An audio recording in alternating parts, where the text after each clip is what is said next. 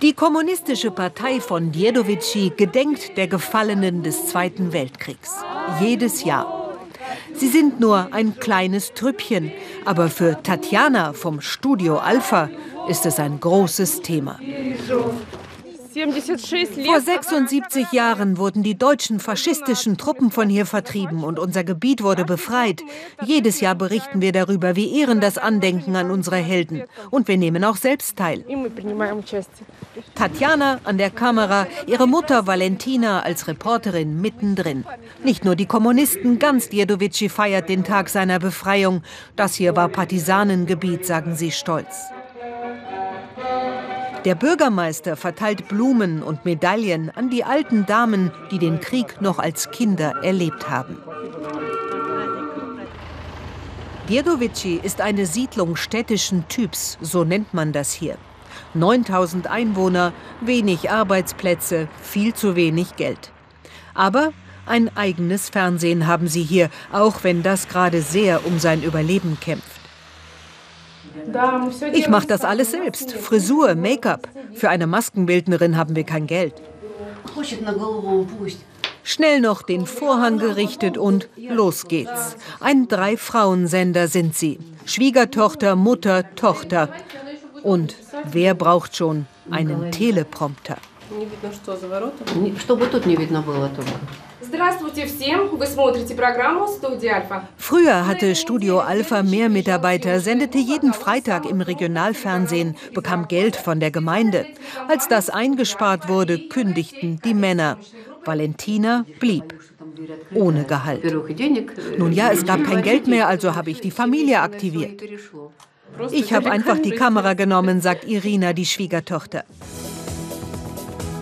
Studio Alpha sendet jetzt im Internet auf YouTube mit Logo der Kommunistischen Partei. Dafür zahlt die ihnen ein bisschen Geld. Die Frauen finden das nicht schlimm. Dafür gehörten doch alle anderen Medien der Regierungspartei, sagen sie.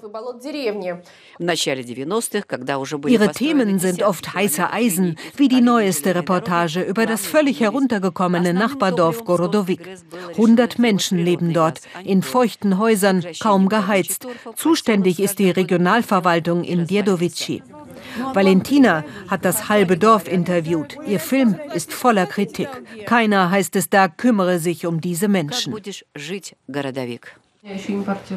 Unserem Bürgermeister gefallen solche Filme gar nicht, erzählt Valentina. Redaktionssitzung in der Küche. Hier schneiden sie auch ihre Berichte. Valentina macht seit 19 Jahren Fernsehen. Anfangs sogar im Auftrag der Gemeinde.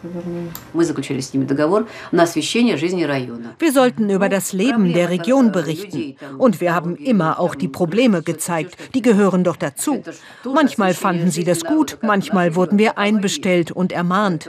Aber wir haben schon vier Bürgermeister überlebt.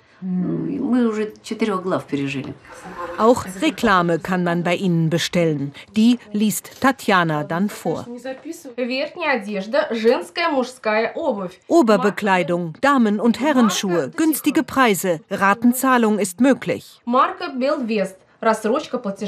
Knapp 10 Euro kostet sowas, wenn die jemand hat. Die Friseurin macht mir im Tausch für Werbung die Haare. Und einmal hat ein Mann mit einem Sack Kartoffeln bezahlt. Na und? Wenn die Leute doch kein Geld haben, warum nicht? Es hilft ihnen und es hilft uns. Viel Ruhm, aber kein Geld. Nach der Devise leben wir. Natürlich spornt uns das an, wenn die Leute zu uns kommen und wir ihnen helfen können. Und sie kommen ständig. Valentina auf dem Weg zum nächsten Dreh. Der liegt ihr ganz besonders am Herzen. Sie ist nicht zum ersten Mal zu Besuch bei Angela und ihrer Familie, hat schon oft über sie berichtet. Zwölf Kinder hat Angela, vier eigene, acht angenommene. Deren Eltern hat man das Sorgerecht entzogen, wegen Trunksucht. Sie wären sonst ins Heim gekommen, sagt Angela. Vor fünf Jahren war das. Das Sozialamt hat mich gefragt, weil ich die Familie kannte. Ich hatte da schon mal geholfen. Wie kann man da Nein sagen? Angelas Familie braucht jeden Cent. Da hilft es, dass Valentina immer wieder über sie berichtet.